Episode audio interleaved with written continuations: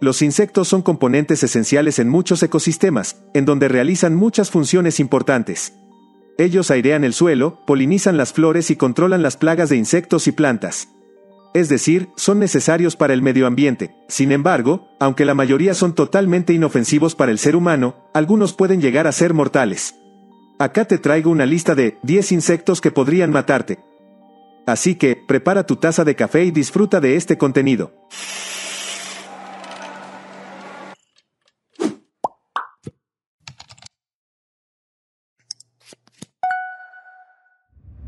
Cuando llega el verano los insectos se multiplican. De hecho, los podemos ver por todos los lados, en el campo, en la ciudad, o en la propia habitación de tu casa. Los insectos son necesarios, pero el cambio climático y la deforestación está haciendo que algunas especies desaparezcan y se impongan otras más fuertes, que en ocasiones son más peligrosas para el ser humano, como por ejemplo. Número 1. Mosca tetse. La glosina o mosca tetse es un insecto díptero. Quiere decir que tiene dos alas, es de tamaño grande y robusto, alrededor de 6,15 milímetros. Posee un aparato picador chupador largo y estrecho. De coloración oscura, marrón, parda o grisácea, se caracterizan fundamentalmente a partir de la venación alar, que forma una figura parecida a un hacha, y a la conformación de sus antenas. Cuando la mosca está en reposo, repliega sus alas una sobre la otra y sobre el abdomen, lo que la diferencia de otros dípteros de tamaño similar. Ambos sexos se alimentan de sangre. La localización de los hospedadores se produce por la vista y por el olfato. Las hemosucciones la realizan cada dos o tres días y pueden hacerlo hasta 10 minutos en cada hospedador. De hábitos diurnos, únicamente están activas durante un corto periodo de tiempo cada día, pero a lo largo de todo el año. Las hembras son larvíparas, es decir, paren larvas, una cada vez muy desarrolladas, que son depositadas en el suelo secos, arena o vegetación según las especies, donde se enterrarán inmediatamente para transformarse en pupa y después de un periodo que puede oscilar entre semanas y meses, eclosionan los adultos.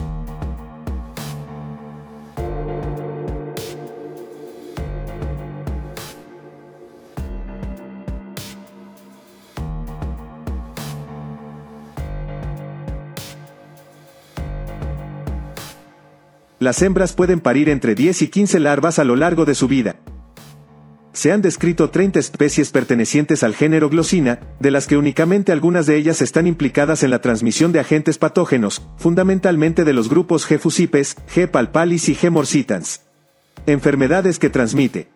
Algunas de estas especies están relacionadas con la transmisión de tripanosoma africano, tanto al hombre, enfermedad del sueño, como al ganado, nagana, también están relacionadas con la transmisión de bacterias. Número 2. Araña violinista. Esta araña es una especie nocturna que se adapta a cualquier ecosistema. Puede provocar la muerte debido a que su veneno disuelve los tejidos, causa muerte celular, contiene poderosas enzimas que destruyen todo lo que tiene proteínas y su efecto es 10 veces más poderoso que la quemadura con ácido sulfúrico. Por eso, los especialistas del sector salud recomiendan que, ante la mordedura de esta araña, se actúe rápidamente aplicando hielo y vendaje compresivo frío sobre la herida y, de ser posible, lavando la zona con agua y jabón, además de acudir al centro de salud más cercano. La araña violinista se adapta a cualquier ecosistema y cuyos lugares predilectos durante el día son los rincones oscuros, de los que sale para cazar, su actividad aumenta en las noches veraniegas calurosas y con luna. Suele esconderse en grietas y rincones de difícil acceso, en lugares polvorientos y poco aseados, como bajo los tanques de gas, detrás de cuadros, cornisas, librerías o en los armarios, especialmente con ropa. Si bien es activa durante todo el año, su vitalidad disminuye con la llegada del frío.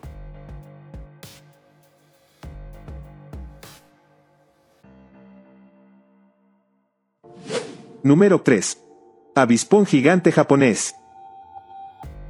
Los avispones asiáticos gigantes son las avispas más grandes del mundo, gracias a sus 5 centímetros de largo y a los 7 centímetros de envergadura. Su picadura y capacidad para barrer con colmenas de abejas le dio el apodo de avispón asesino, ya que, en condiciones desfavorables, una sola picadura puede matar a un ser humano, además, puede destruir panales enteros en cuestión de minutos. Es muy corpulento y posee un potente veneno capaz de disolver los tejidos. Es muy agresivo y, a diferencia de los abejorros, no tolera la cautividad. Además, dispone de unas mandíbulas potentes, armaduras protectoras y poderosas uñas tarsales para sujetar a su víctima de turno. Estas avispas son capaces de diezmar una colonia de abejas melíferas completa, solo 30 avispones bastan para arrasar con cualquier colonia de abejas. Con reinas que pueden crecer hasta 5 centímetros, el avispón asiático gigante, Vespa mandarinia, puede usar sus mandíbulas en forma de puntiagudas aletas de tiburón para acabar con un panal de abejas en cuestión de horas. Las decapita y se aleja volando con el tórax de estas para alimentar a sus crías. En víctimas de mayor tamaño, el potente veneno y aguijón del avispón, con la longitud suficiente para atravesar un traje de apicultor, conforma una combinación insoportable que las víctimas han comparado con un metal caliente que les atraviesa la piel. Japón, los avispones matan hasta 50 personas al año. Ahora, han aparecido en Estados Unidos por primera vez. Además de su tamaño, el avispón posee una apariencia característica. Tiene un rostro caricaturescamente feroz, con ojos en forma de gota como los del hombre araña, rayas naranjas y negras que se extienden por su cuerpo como si fuera un tigre y alas largas y delgadas como las de una pequeña libélula. Las personas que han sido picadas lo traducen como, fue como si me estuvieran clavando tachuelas calientes en la piel. Unichi Takahashi, un investigador de la Universidad de Kyoto Sangyo en Japón, dijo que la especie se había ganado el sobrenombre de avispón asesino, porque sus ataques agresivos en grupo pueden exponer a sus víctimas a dosis de veneno tóxico equivalente al de una serpiente venenosa. Una serie de picaduras puede ser fatal.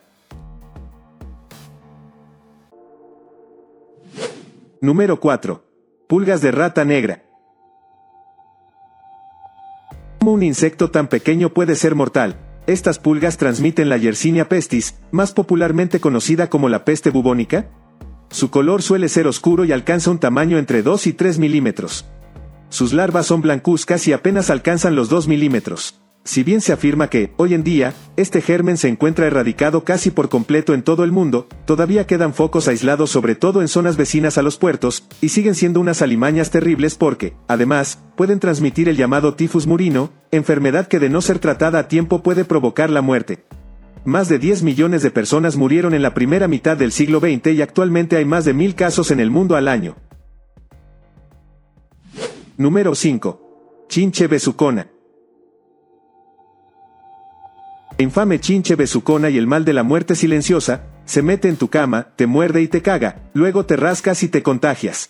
Así rezaba el grafiti que me topé deambulando por San Pedro Pochutla, un desquiciado paraje urbano enclavado entre la sierra y la costa oaxaqueña. Asfalto chicloso por el calor, tráfico agobiante, comercio revuelto, un par de retenes militares bien ojetes y algunos tugurios de mala muerte que harían parecer a los de Tijuana como un mero entretenimiento para niños. En suma, todos los atributos necesarios para constituir exactamente lo opuesto al paraíso terrenal que uno tiene en mente cuando viaja a estas latitudes zapotecas. Motivo de su visita, escala obligatoria hacia la playa, cambio de transporte, del autobús nocturno a la suburban colectiva.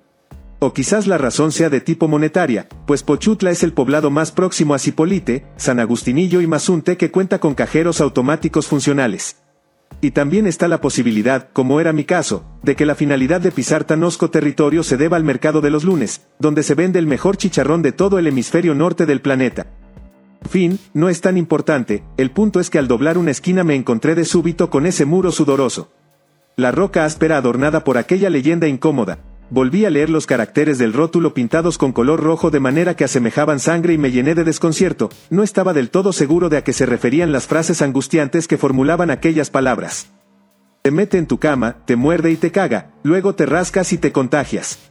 Sonaba la peor de las enfermedades venéreas. Sin embargo, tal hipótesis parecía más propia de la escena sado berlinesa que del México profundo. Fue entonces que atiné a identificar el dibujo de fondo. Al principio su contorno me pareció incomprensible, la pintura desgastada tampoco ayudaba en mucho al proceso. No obstante, tras recorrer varias veces la silueta con la mirada, poco a poco la anatomía plasmada comenzó a cobrar sentido. Hasta que no quedó lugar a dudas, se trataba de un insecto. Una especie de cucaracha grande y plana que hundía malignamente su probóscide dentro de un brazo humano. Sentí un escalofrío, había que reconocer que el artista tenía destreza, el dibujo producía asco. Me alejé perturbado por la grotesca imagen, tenía la extraña sensación de que no era la primera vez que la veía. ¿Dónde había escuchado antes algo similar? Te muerde y te caga. Rumié mentalmente un poco al respecto, pero pronto el sol inclemente me hizo olvidar todo menos el deseo imperioso de un agua de guanábana. No fue hasta unos días después que el asunto recobró importancia. En la ventana de una clínica de Puerto Ángel descubrí un cartel desgastado de la Secretaría de Salud y de golpe todas las piezas del rompecabezas encontraron su lugar. La superficie lustrosa mostraba tres fotografías de insectos similares al retratado en el grafiti que hubiera visto en Pochutla, acompañadas por la frase, zona de Chagas. Tenga mucho cuidado. Justo en ese momento caí en cuenta de que me había equivocado en mi lectura del dibujo sobre la pared, no se trataba de una cucaracha, sino de la temible e infame chinche besucona. Hurgué un poco en mi memoria y pronto los recuerdos de la carrera de biología comenzaron a aflorar.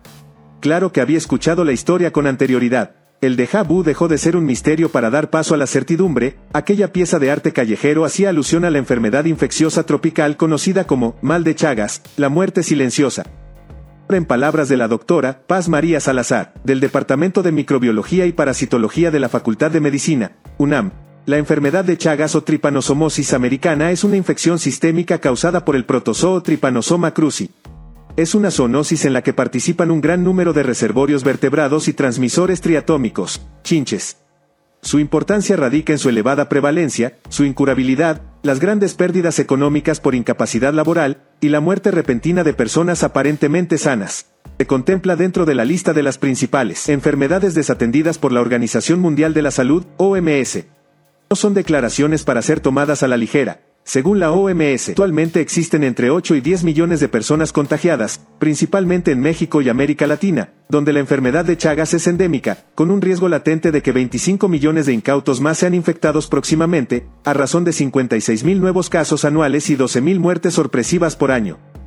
Asimismo, cada vez son más frecuentes los casos en países donde antes no se encontraba el mal, incluyendo Estados Unidos, Canadá, Australia y varias naciones europeas, con un brote considerable en España. El parásito. Igual que tantos otros males que aquejan a la humanidad, el Chagas es ocasionado por un parásito. Para ser más exactos por Trypanosoma cruzi, un diminuto protozoario flagelado que utiliza la sangre y los tejidos humanos, así como de otros mamíferos, como reservorio para multiplicarse y se vale de insectos hematófagos para propagarse.